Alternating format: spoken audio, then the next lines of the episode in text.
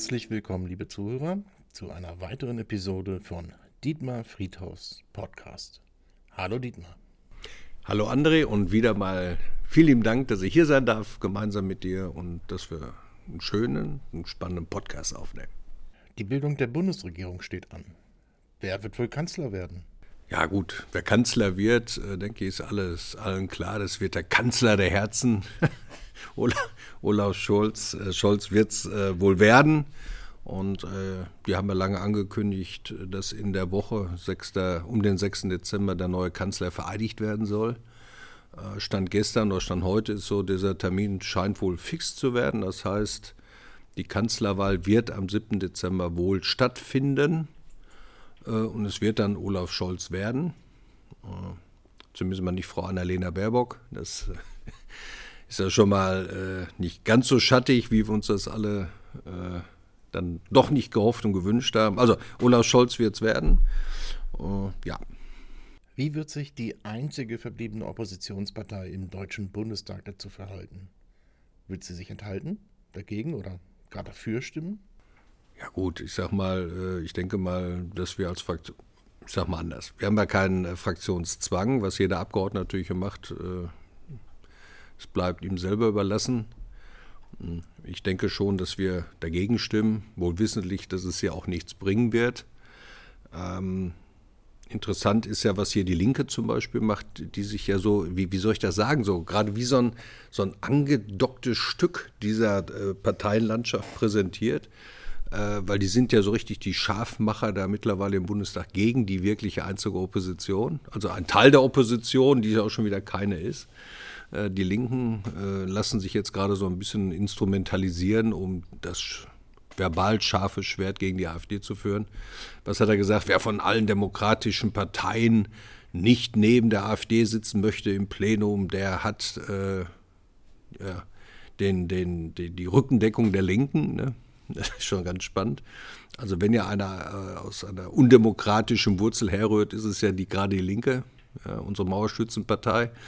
Äh, ist schon, schon spannend und sportlich, was die sich da so rausnehmen. Ähm, ja, vielleicht sollte die Linke mal neben uns sitzen, wäre vielleicht auch mal ganz spannend.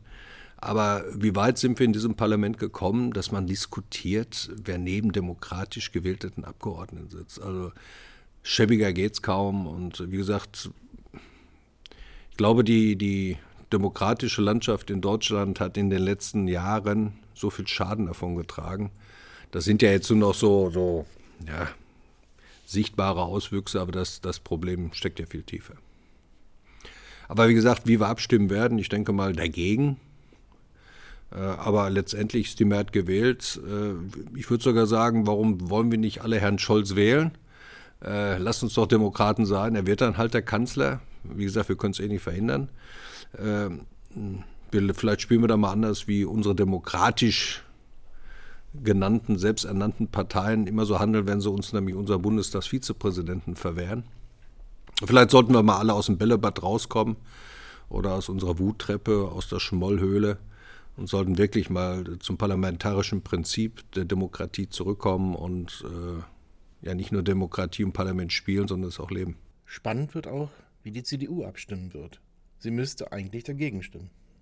Die, die CDU ist ja mittlerweile andere eine Kaspertruppe. Ne? Also ich möchte dich ja daran erinnern, dass ja äh, letzte Woche wurde ja abgestimmt, äh, wie jetzt die neue Notverordnung in Deutschland aussieht. Äh, die äh, CDU hat ja ganz klar gesagt, wir werden das, was ihr vorhabt, werden wir im Bundesrat blockieren, da wird gar nichts passieren. Es gibt, geht ja darum, wie jetzt zukünftig mit Corona umgegangen wird. Und die CDU hat ja das Konzept der CDU, äh, der SPD, der Grünen, der FDP scharf kritisiert als nicht ausreichend. Und sie wollten es ja im Bundesrat äh, ne, blockieren. Ja, was haben sie gemacht? Unsere CDU-Maulhelden, nichts ist passiert. Also man muss ja auch sagen, äh, warum wird äh, Olaf Scholz überhaupt Bundeskanzler? Ja, weil es die CDU nach allen Regeln der Kunst richtig selbst versaubeutelt hat. Und wir sehen das ja auch gerade in der Region Hannover. Äh, anstatt dass die CDU sich jetzt hier freischwimmt, also hängen die immer noch wirklich äh, am Rock der CS, SPD. Das ist ja unfassbar. Aber ich weiß gar nicht, ob du das mitbekommen hast. Wir haben ja jetzt im Bundestag, haben wir jetzt die Konstellation äh, der SPD, mit der FDP und den Grünen. Ja, damit will man jetzt Deutschland regieren. Und in der Region Hannover haben wir jetzt die Konstellation der SPD mit den Grünen, was ja eigentlich noch passt irgendwie, wenn ich das mal großpolitisch äh, aufs Kleinere sehe. Aber jetzt hat sich die CDU mit der FDP zusammengetan. Also das finde ich ja jetzt schon wirklich sportlich. Also die FDP hat das nur gemacht, weil sie ja auch aufgrund dieses neuen Zählungssystems auch praktisch Mitarbeiter verloren hat. Jetzt haben sie mit der CDU eine Gruppe gebildet, damit sie auch wieder Mitarbeiter haben. Also genau das wir immer gesagt haben, dass die, ja, unsere Steigbügelhalter FDP sich für nicht so schade ist, zeigt sich jetzt auch hier. Äh, hier, hier zählt auch keine politische Vernunft. Also ich möchte mal ganz gerne wissen, wie die FDP sich jetzt in der Großlage politisch verhält, wenn im, im Bundestag die SPD, FDP X entscheidet, aber in der Region mit der CDU, FDP eigentlich sie Y umsetzen müsste. Also das wird ganz spannend, aber das ist der FDP eigentlich äh, furz egal. Die sind eigentlich im Windspiel. Äh, außer dass das bei denen eher ein laues Windchen ist, dass das Spiel nicht so richtig spielt. Aber da kann man mal sehen, wie sich die FDP nach Belieben verbiegt. Äh, also das wird spannend und sportlich mit anzusehen. Zu Beginn der vergangenen Periode scheiterten die Koalitionsgespräche zwischen CDU, Grünen und FDP und der Lindner sagte, besser nicht regieren als schlecht regieren. Nun, das neue Motto scheint nun zu sein, besser schlecht als gar nicht regieren. Ja, ganz neues Motto, ne? auch da sind sie sicher für nichts so schade. Äh, was ich aber wirklich sagen muss, und, und da, da, sehe ich jetzt mal keine Parallelen wie vor vier Jahren. Also wenn ich mir vor vier Jahren äh, anschaue, die Verhandlungen mit SPD, Grünen und FDP und vergleiche das jetzt mal, äh, damals unter Federführung von Angel, von Angela Merkel, und jetzt äh, unter Federführung von Herrn Scholz, äh, die, die Konstellation SPD, FDP und Grüne, finde ich jetzt, äh, auch wenn mir die Konstellation nicht schmeckt, aber das Vorgehen finde ich ja nur viel vernünftiger als wie vor vier Jahren. Also da erinnere ich mich an, an Zigarre rauchenden Menschen, die auf Balkonen standen, sich gerne haben knipsen lassen. Viel Tralala, viel Trullala, aber wenig Ergebnis. Und dann kam es eben dazu, dass Herr Lindner dann eben diesen Schritt gemacht hat und dann eigentlich die SPD in die Große Koalition genötigt hat, wenn man das mal so will. So, jetzt sehen wir eigentlich einen Scholz, von dem man eigentlich ganz wenig sieht und hört. Er lässt also Gremien machen. Das finde ich also schon mal, hm, ich weiß gar nicht, ob ich es gut oder schlecht finde, aber ich finde es erstmal, dass es, äh, wie, wie, soll ich das sagen? Es ist angenehm anzuschauen, dass da nicht so viel Krawall auf der Bühne gemacht wird, sondern dass da irgendwie gearbeitet wird, dass sie uns was präsentieren. Ob es gut oder schlecht ist, können wir erst beurteilen, wenn es soweit ist. Fakt ist, sie machen es anders als wie vor vier Jahren und ich finde das eigentlich besser, wie sie es jetzt machen. Äh, und schauen wir mal, was dann eben bei rumkommt. Hm. Ich denke mal, interessant wird, wenn man einen Blick auf das Kabinett wirft. Äh, da hatten wir uns ja letztes Mal diese Nachrichten, sind ja bei uns eingetroffen. Also man kann sich vorstellen, dass der Kanzler Olaf Scholz wird. Das Finanzen, äh, das würde dann vermutlich der, der stellvertretende Kanzler oder auch nicht, Christian Linter, der macht, würde Finanzen machen. Wirtschaft und Klima. Oder der wäre dann der stellvertretende Kanzler, müssen wir gucken, wie sich einigen. Aber hier die Kombination Wirtschaft und Klima, ganz interessant, kriegt Robert Habeck. Das wird natürlich das Ministerium, das hier in Deutschland also wirklich alles entscheiden wird. Also Klima, was über allem steht, äh, was in alle Bereiche rein äh, sprühen wird, wenn man das so greifen wird. Und, und Wirtschaft, also und dann Robert Habeck von den Grünen. Außen Annalena Baerbock, naja, besser geht's noch, wir haben immer drüber geschmunzelt. Stell dir mal vor, wenn nicht Angela Merkel neben Putin sitzt, sondern Annalena Baerbock. Also das wird jetzt äh, bestimmt sehr schön mit anzuschauen, was da passiert, oder mit Erdogan oder so. Ne?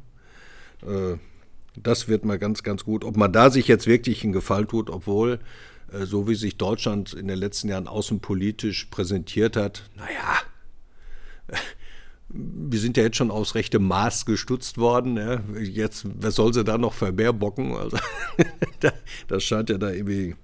So, Innenressort Christine Lambrecht, SPD. Transformation und Bau, auch nicht schlecht, ne? Transformation und Bau. Äh, könnte Svenja Schulze von der SPD werden? Gesundheit, Michael Theurer von der FDP. Arbeit und Soziales, Hubertus Heil, SPD. Äh, Verkehr Anton Hofreiter, freue ich mich besonders, weil der soll ja besagterweise in seiner Garage einen Porsche stehen haben. Also ich hoffe immer noch, dass irgendwann dann doch das Ideal rauskommt bei ihm und er wieder den ordentlichen V8 Verbrenner einführt. Also Anton Hofreiter wird es jetzt rocken. Ja, Bahnen, Fliegen, ja, die grünen Vielflieger, vielleicht kriegen wir ein paar Flughäfen mehr, wer weiß es. Verteidigung Marie-Agnes Strack-Zimmermann. Ich weiß nicht, das ist immer die, die in der FDP so ganz laut rumschreit, da so im Plenum immer sehr erbost. Äh, Stimme passt zumindest im ordentlichen Antreten bei der Truppe. Äh, ich wünsche ihr auf alle Fälle da eine glückliche Hand, weil das braucht die Bundeswehr, eine, eine glückliche und eine gute Hand, äh, eine gute Führung. Justiz Volker Wissing oder Marco Buschmann FDP. Umwelt, Landwirtschaft, Ernährung vermutlich Steffi Lemke Grüne. Bildung und Forschung Clara Geiwitz SPD. Familie Katrin Gören-Eckert, ein Träumchen. Entwicklung Bärbe Kofler und Kanzleramt Wolfgang Schmidt. So, wenn ich mir das mal angucke, gibt es ja äh, wichtige Themen. Und die wichtigsten Themen wie äh, Klima und Wirtschaft wie Außen und wie Landwirtschaft werden von den Grünen besetzt. Also das wird also ein, ein Red auf der Rasierklinge und deswegen schon mal herzlichen Glückwunsch, liebe Landwirte. Alles richtig gemacht, da ihr mal wieder nicht die AfD gewählt habt werden euch jetzt die Grünen ideologisch mal so richtig an die Kandare nehmen. Äh, das wird wohl auch das Ende der Landwirtschaft in Deutschland, einer gewinnbringenden Landwirtschaft in Deutschland einläuten. Ich denke, viele Landwirte wissen das schon. Äh, naja, also diesmal äh, oder nächstes Mal vielleicht einfach mal AfD wählen, weil die Landwirtschaft braucht wirklich eine, eine gute Interessensvertretung, auch das Wohl der Landwirte im Auge hat. Also es wird noch spannend, was die Landwirte da jetzt erleben werden. Ich denke, es wird auf alle Fälle eins geben, noch mehr Auflagen.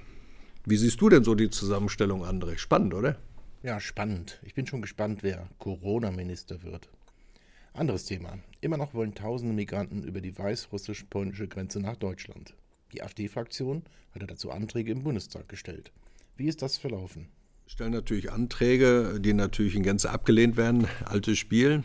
Ähm, was, äh, also nochmal, wir haben es ja letzte Woche schon gesagt, von dieser Stelle nochmal ein, ein herzliches Dank an die polnischen Mitstreiter, äh, dass die wirklich die Grenzen dicht halten und hier keine Spielchen machen, so nach dem Motto, mach die Tür auf, die bleiben eh nicht hier, die rutschen jetzt durch nach Deutschland. Äh, die halten wirklich Stand ähm, und das ist auch gut so, weil wenn die die Grenzen öffnen würden, würden wir alle wissen, was passiert. Deutschland würde seine eigenen Grenzen wieder nicht verteidigen. Deswegen können wir gerade alle froh sein, dass das passiert. Und es sind ja auch die ersten Flieger zurückgeflogen äh, im Irak. Und ja, sind die Flieger direkt zurückgegangen. Äh, also es geht anscheinend, ne? also wenn man standhält, dass dann wirklich auch zurück überwiesen wird.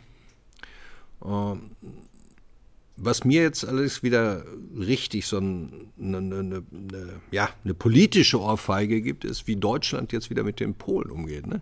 Jetzt denkt man ja, Mensch, Polen, super, was ihr macht, Attacke. Und wenn man sich jetzt die Nachrichten der letzten Wochen anhört, sieht man wieder, dass die Polen in Deutschland richtig ins Kreuzfeuer kommen weil der Pole ja gar keine Corona-Impfung macht. Also der größte Gefahrenherz Europa, der gerade hier stattfindet, ist also nicht die Belagerung unserer Außengrenzen, sondern dass die Polen, die Europa jetzt verteidigen, wahrhaftig äh, so mit runtergezogenen Masken rumlaufen und eigentlich gar nicht sich impfen lassen. Also wenn das wirklich die Probleme in Europa sind, dann muss ich echt sagen, haben wir echt einen Dachschaden hier. Dann ist das Dach, das politische Dach hier sowas von undicht. Und wir müssen aufpassen, dass unser politischer Keller hier in Deutschland nicht langsam wirklich voll läuft, weil wir wissen auch, dass jedes technische Gerät hier wie Pum hier gar nicht mehr funktionieren. Also der Wasserschaden, den wir in Deutschland haben durch dieses politisch undichte Dach, der ist ja schon sichtbar. Und äh, wir müssen jetzt langsam echt anfangen zu reparieren. Aber ich finde es eine Schande. Ich finde es echt eine Schande, was hier wieder mal der Journalismus und die, die, die Presse macht. Diesmal mit den Polen. Die Ungarn werden die Nächsten sein, die sie jetzt wieder sich rannehmen weil wir wissen ja, dass im Frühjahr in äh, Ungarn Orban ja zur Wiederwahl steht, auch einer, der die Grenzen nach außen dicht hält, der auch im Kreuzfeuer der EU liegt. Also die Einzigen, die Europa noch schützen äh, vor, vor diesen Grenzen, das sind die, die in der EU wirklich unter Kreuzfeuer sind, die weg müssen. Das muss man sich mal vorstellen. Und dann heißt es hier wirklich, dann sind alle Grenzen offen, weil Deutschland schützt sich nicht. Und äh, du kannst ja gleich mal das Video ansprechen, was ich reingestellt habe mit unseren sechs Panzern. Und dann können wir vielleicht noch darüber sprechen. Du hattest ein Video auf deinem Facebook-Kanal eingestellt. Den Kanal sollte man übrigens mal besuchen. Genau, da laden wir euch alle mal ein. Besucht mal äh, auf Facebook Dietmar Friedhoff, AfD-Bundestagsabgeordneter. Und wenn ihr das äh, vielleicht mal liked oder sagt, äh, abonnieren, würde uns das sehr freuen. Genau, YouTube-Kanal haben wir auch. Den kann man abonnieren. Also nutzt einfach mal die Möglichkeiten, auch meine Homepage dietmar.friedhoff.de oder dietmar-friedhof.de. Einfach mal die Homepage besuchen, Facebook, uns wird es freuen. Ja, was ist denn zu sehen? Du hattest ein Video auf Facebook eingestellt, da fahren Panzer. Genau. Irre, ne? Also wir haben es geschafft, über fast 100.000 Klicks oder 90.000, keine Ahnung. Aber ziemlich hoch, äh, hohe Reichweite reicht. Also äh, ich bin donnerstags in Berlin und meine Frau rief und sagt, wir sind ja näher einer Kaserne, muss man dazu sagen, äh, vom Panzergrenadieren. Äh, und ich habe seit Jahren sieht man doch, glaube ich, keinen deutschen Panzer mehr auf deutschen Straßen. Also ich habe schon lange keinen gesehen. Äh, und dann alle, ich bin Oberstleutnant der Reserve, also ich kann schon beurteilen, wenn eine Kolonne am Haus vorbeifährt. Also man muss sich mal die Kommentare auf Facebook dann echt äh, durchlesen, ist schon sehr spannend. Ähm, so nach dem Motto, was will der Abgeordnete uns denn sagen, wenn er Panzer filmt? Also erstmal war ich, also meine Frau rief, die Panzer fahren am Haus vorbei und ich war dann freitags nachmittags zu Hause und dann kamen die Panzer wieder zurück. Ja, also die sind also nicht nach Polen gefahren, ja, um deutsche Grenzen äh, zu sichern. Ähm, weil ich habe ja einen Tag vorgelesen, die Bundeswehr bereitet sich auf eine Notlage vor. Jetzt dachte ich, ups, Polen-Grenze. Nein, nein, also die Bundeswehr bereitet sich auf Corona vor, äh, dass sie wieder in Impfzentren unterstützt. Ja, auf alle Fälle sind dann freitags diese Panzer zurückgekommen, äh, sechs Puma. Und ich fand das ja schon beeindruckend, mal sechs deutsche Militärfahrzeuge fahrend hintereinander äh, zu sehen. Ähm, wo sieht man das schon mal? Also Material funktioniert. Ähm, und habe das einfach gefilmt und habe es dann kommentiert mit, die Kavallerie kommt mit blauen Fähnchen. Ja, man muss ja wissen, wenn die Kolonne fährt, sind die Fahrzeuge mit blauen Fähnchen. Das letzte Fahrzeug hat eine grüne Flagge. Ja, und da sagen die Leute, ja, was will er uns denn jetzt sagen mit blauen Fähnchen und so. Also ich habe mich einfach nur gefreut, dass Truppe auf der Straße ist, dass Bundeswehr, äh, die ja zum ja, zu, zu, uns gehört, zum Volk gehört, wenn man so will. Es ist ja die, die, die bürgerliche Streitkraft, wenn man so will, die das aber irgendwie komplett außen vor gelassen hat. Deswegen war die Wehrpflicht ja ein Bestandteil dessen, dass Bundeswehr im Alltag ja sichtbar wurde, was er seit langem nicht mehr ist. Deswegen freue ich mich auch, dass Militärs jetzt auch wieder, wenn sie nach Hause fahren, ihre Anzüge tragen dürfen, dass sie wieder sichtbar werden in der Gesellschaft. Das durften sie ja eine ganze Zeit auch nicht, um Menschen nicht zu provozieren. Das muss ich mir vorstellen, worüber wir reden. Also ich habe mich einfach nur gefreut, äh, dass die Bundeswehr hier über die Straße fährt und äh, ja, ähm, wenn dann Kommentare kommen wie, das ist nicht meine Armee, was will er uns denn damit sagen? Äh, ne? Also irre Kommentare und da, da, kann man auch mal sehen, wie unser Volk tickt. Äh, die, die, die stellen sich der Realität auch nicht mehr. Es wird alles so, äh, ja, wie soll ich das sagen, so dummsülzig hinterfragt. Ne? Man nimmt das Eigentliche gar nicht mehr wahr, um was es hier eigentlich geht. Das Panzer der deutschen Armee einfach mal funktionierend über deutschen Straßen rollen. Fertig aus, kann man kundtun. Ja? Äh, andere knipsen jeden Tag ihren Teller Mittagessen und posten das durch die Landschaft und sagen, guck mal, was ich esse. Äh, ich fand es eher toll, dass die Truppe sich bewegt äh, und dass es auch junge Menschen gibt, die sich ja, bei der Bundeswehr bewerben, ihren Dienst tun. Weil auch hier werden ja alle Stellen gar nicht mehr besetzt. Das ist ja auch eine Realität. Nicht nur, dass das Material gar nicht da ist, sondern wir finden ja kaum noch junge Menschen, die überhaupt zur Bundeswehr gehen wollen. Dann dachte ich mir, wofür? Also wenn du eh keinen Rückhalt in der Bevölkerung hast, wenn du eh nicht weißt, für welche Werte du hier kämpfst, ja, wenn du dich eher vom Staat noch verarscht fühlst als, als unterstützt, dann kann man schon die Frage äh, sich stellen, warum soll ich überhaupt zur Bundeswehr gehen? Ich glaube, früher war das überhaupt gar nicht die Frage. Auch hier war die Wehrpflicht gut, weil viele Leute reingeschnuppert haben, haben gesagt, Mensch, kann ich mir gut vorstellen. Aber heute brauchst du schon, genau wie ein AfD-Politiker, da hat einen dicken, breiten Rücken, um diesen ganzen Blödsinn, der hier in Deutschland mittlerweile läuft, zu ertragen. Deswegen von dieser Stelle nochmal herzlichen Dank an die Kameradinnen und Kameraden für diesen tollen Job, den die wirklich immer machen. Und ohne diese hohe Eigenmotivation in der Truppe äh, wäre das Ding sowieso schon vor die Wand gefahren hier. Es gibt Minister, die wissen nicht, was ein Liter Sprit kostet. Da ist eine Entfernung vom ganz normalen Volk von der arbeitenden Bevölkerung festzustellen. Und ich stelle die Frage, ob das bei der Bundeswehr durch die Abschaffung der Wehrpflicht auch geschehen ist. Eine Entfernung vom Volk. Man sieht die Bundeswehr wenig, man sieht selten Panzer fahren. Ja, du darfst auch nicht vergessen, wir hatten ja früher, wo ich gedient habe, das war in den Ende 80er, Anfang 90er Jahre, da war die Bundeswehr irgendwie mit Reservisten so eine Sollstärke 500.000 oder so. Ne? Dann kam ja die Wiedervereinigung, da waren wir, glaube ich, die Bundeswehr knapp so kurz von einer Million. Ne? NVA, Bundeswehr. So, wir haben, wir reden ja jetzt von der Bundeswehr, wenn sie volle Mannstärke hätte, von knapp 180.000. Das heißt, die Bundeswehr ist auf Fläche verschwunden. Dann sind die alliierten Truppen, die ja in den Kasernen waren, aus der Fläche verschwunden. Es gab ja früher Garnisonsstädte, wo viele Städte wirklich von den Kasernen gelebt haben. Ähm, so, und dann äh, schafft man eine Wehrpflicht ab, die meines, äh, aus meiner Sicht, muss keine Wehrpflicht sein, kann auch ein soziales Jahr sein, dass aber die Menschen auch mal wieder etwas für ihr Land tun, mal die Werte kennenlernen, wissen, dass man auch etwas erstmal für die Gesellschaft tun muss, bevor man immer etwas nimmt. So.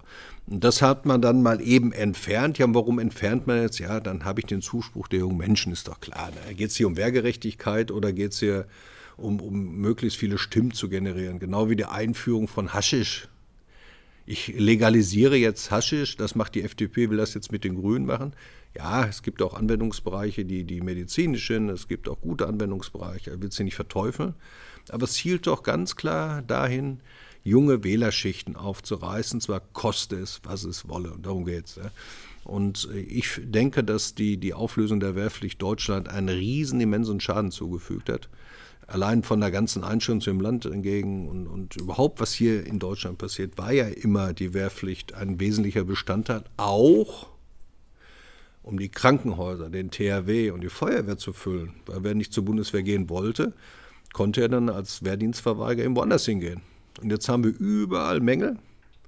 Und der Ursprung liegt eigentlich in der Abschaffung genau dieser Wehrpflicht. Ja. Und äh, wir kämpfen ja schon seit langem dafür. Wird vermutlich so nicht mehr kommen, aber man sollte und kann ja mal über dieses soziale Jahr nachdenken, dass die jungen Menschen äh, einfach mal äh, etwas für ihr Land tun, bevor sie auch in die Gesellschaft, ich sag mal, entlassen werden. Früher war es doch so, äh, bis du Diplomingenieur warst, das ist ja ein volles Studium, hast du vorne Lehre gehabt, hast du eine Wehrpflicht gehabt und dann, sag ich mal, war man so mit 25, 26 so fertig. Du warst ja immer noch nicht so richtig im Leben. Ja? Heute machen die Kiddies alle ihren Bachelor, am besten soziale Verhaltenswissenschaften, also nicht mal einen vollen Abschluss, wenn man so will. Keine Wehrpflicht und dann laufen die mit 21 und 22 durch die Unternehmen und, und sind die Weltmeister. Also hier äh, findet ja eine ja, Transformation statt. Die Transformation heißt ja nicht immer, dass es gut wird. Das heißt ja nur etwa, dass sich was verändert. Ne? Und äh, man kann ja auch mal hinterfragen, ob das ja alles so sinnig ist. Weil eins steht ja auch fest, die jungen Menschen müssen länger arbeiten. Ja, und die werden vielleicht auch äh, länger arbeiten, um weniger Rente zu bekommen. Also warum entlasse ich diese jungen Menschen überhaupt so früh in diesen Alltag? Also warum macht man das soziale Jahr nicht? Warum gibt es nicht nur die Vollwertabschlüsse? Ne? Was, warum ist ein Bachelor heute legitim? Für was? Das war früher so ein, so ein Stutting. Ne? Das wäre, als ob ich in der Hälfte meines Studiums aufgehört hätte war von den ganzen Studienabbrechern zu schweigen. Davon, dass jetzt irgendwie alle studieren und die wenigsten es schaffen. Ja, wir müssen wieder mehr Lehre anbieten, wir müssen wieder mehr Handwerk anbieten. Und ach, wir können ja bis morgen früh darüber reden, merkst du schon wieder. Das ganze System kommt in so eine, so eine Unwucht. Ja, und deswegen war das Dach mit dem, das Bild mit dem undichten Dach gar nicht so, so, so, so schlecht. Weil das Gebälk, also ein Dach wird ja auch getragen von, von diesem Gebälk, also von diesen Stützen. Und wenn ich jetzt mal gucke, dass das Dach eigentlich getragen wird von Bildung, von Verteidigung, von Sicherheit, von, ne, dann ist ja nicht nur das Dach undicht, sondern der ganze Dachstuhl wackelt. Ja, so sieht es ja eher aus. Ne? Und wenn wir unseren Keller einigermaßen trocken halten wollen, und wie gesagt, der läuft ja schon voll, ja, haben wir echt eine, eine Hammerarbeit. Ne? Also das Dach muss dicht sein, der Keller muss wieder trocken gepumpt werden und dann muss jetzt hier renoviert werden. Ne? Eine Drainage schadet da auch nichts. Und eine Drainage könnte zum Beispiel sein, dass man die, die äh, illegalen äh, Wirtschaftsmigranten mal wieder hinaus äh, bringt, äh, aus das System hinein in ihre Heimat äh, aber das sind halt Punkte, will man ja hier überhaupt nicht anfassen, da will man überhaupt nicht drüber sprechen. Deutschland fährt, die, fährt vor die Wand und das gewollt und das ist eigentlich sehr, sehr traurig. Stichwort Impfpflicht. Die AfD ist von Beginn an gegen eine Impfpflicht und über lange Zeit hieß es auch von Regierungspolitikern, eine Impfpflicht wird es nicht geben. Wer so etwas behauptet, wäre ein Verschwörungstheoretiker. Heute sieht es aber ganz anders aus. Immer mehr verantwortliche Regierungspolitiker fordern jetzt eine Impfpflicht. Da kann man mal sehen, was das Gelaber der Politiker überhaupt äh, zählt. Impfpflicht mit uns niemals. Ich habe es doch gehört, Herr Söder, Herr Schröder, ach Herr Schröder, Herr Scholz, äh, Herr Spahn, mit uns Impfpflicht. Ja, genau. Die AfD hat immer darauf hingewiesen, dass sie wohl kommt, wenn die so weitermachen. Und die, die wird kommen, weil es eigentlich die Zwangsmaßnahme ist, um das Volk an der kurzen Leine zu halten. Und da kann man mir erzählen, was man will. Das ist letztlich die Quintessenz dessen. Weil, wenn es denn anders wäre, also wenn ich einen Impfstoff habe, dann gehe ich doch davon aus, wenn ich geimpft wird, dass ich geimpft bin und damit geschützt bin. Wieso muss ich mich jetzt nachboostern lassen? Nachweislich vor einem Zeitpunkt, wo der Körper diese Antikörper noch gar nicht in Masse gebildet hat. Das ist ja schon. Äh, warum? Weil der Impfstoff nicht funktioniert oder weil ich mich daran gewöhnen soll, regelmäßig die Spritze, Milliardengeschäft, äh, einfach verabreicht zu bekommen, um wenn ich das nicht tue, vom Staat jederzeit ausgebremst werden kann. Du fliegst nirgends wohin, du gehst nicht arbeiten, du kriegst keine Entlohnung, du hast vielleicht keinen Rentenanspruch und wenn du ins Krankenhaus kommst, kannst du auch vergessen. So. Das heißt, hier wird eine, eine, ein, ein Szenario aufgebaut, was gegen jede freiheitliche Bestimmung ist. Äh, das ist Punkt 1. Punkt 2. Äh, wenn alle äh, von dieser vierten, jetzt zukünftigen fünften Welle immer so gelabert haben, anders kann ich es nicht sagen. Wo war denn dann zu dem Gelaber die passende Konsequenz? Warum wurde nicht aufgearbeitet, dass die äh, Intensivbetten nur deshalb alle ausgefüllt sind, weil wir seit Jahren Intensivbetten abbauen? Warum wurden in dieser Zeit diese Intensivbetten nicht aufgestockt? Warum wurde durch eine Organ äh, vernünftige Personalbeschaffungsmaßnahme nicht Personal gesucht und ausgebildet? Das heißt, der Staat hat nicht nur ein Jahr, äh, Jahre davor alles an die Wand gedrückt, sondern er hat ja jetzt auch ein Jahr voll verpennt. Und wenn ich jetzt über Impfdurchbrüche spreche, wenn ich jetzt sehe, dass ja der Geimpfte genauso äh, Risiko ist wie der Nicht-Geimpfte. Und von gesund spricht ja schon keiner mehr. Das ist ja der Hammer. Ne? Gesund zählt hier überhaupt nicht. Der Gesunde muss nachweisen, dass er gar nichts hat. Und der Geimpfte, ja, der braucht gar nichts nachweisen. Der kann ja wieder krank sein. Äh, und ist Corona, und das ist doch die zentrale Frage, ist Corona so gefährlich, dass er unsere ganze Gesellschaft lahmlegen kann? Ist es so? Und es ist jetzt was passiert und da hätten wir uns, oder wir wehren uns ja auch dagegen. Aber was bringt es, wenn alle hinterherlaufen? Wir haben immer gesagt, Kinder nicht impfen. Und jetzt gehen die an die Kinder dran und sogar an die unter Fünfjährigen. Und jeder weiß, gerade die Kinder brauchen ja diesen Kontakt zu diesem Virus, egal wie, wie dumm es jetzt auch klingt, um Antikörper selbstständig zu bilden, damit der Körper überhaupt in die Funktion kommt, agil zu sein, kraftvoll zu sein. Das hat auch was mit guter Ernährung zu tun, es hat was mit Vitamin D zu tun und und und. Gute Ernährung, viel Bewegung. So, was machen wir jetzt? Spritzen wir schon unsere Kinder. Und wir wissen nicht, was mit diesen Impfstoffen wirklich passiert. Also ich finde es also beängstigend, mit welcher Geschwindigkeit das passiert. Und ich äh, finde es auch gerade in der Presse beängstigend, wie mit Ungeimpften umge äh, umgegangen werden.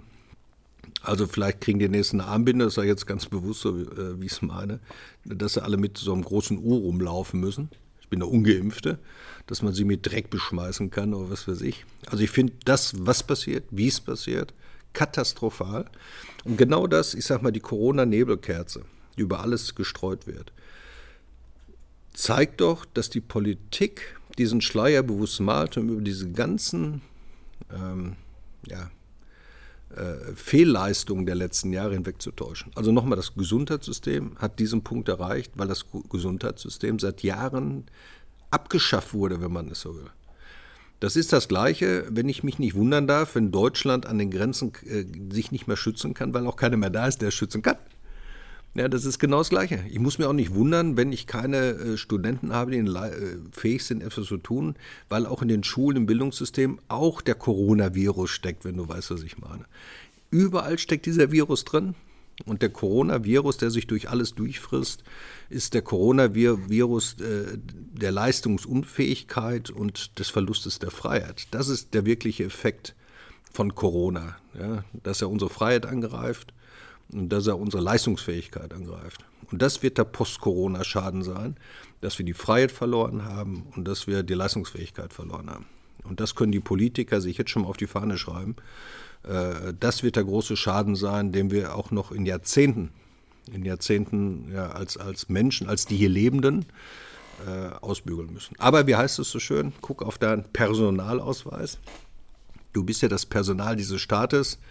Also einfach mal Bubble halten, Personal sein. Der Staat wird dir schon sagen, was du zu tun hast. Das war ein gutes Schlusswort. Vielen Dank, Dietmar. Ich danke dir.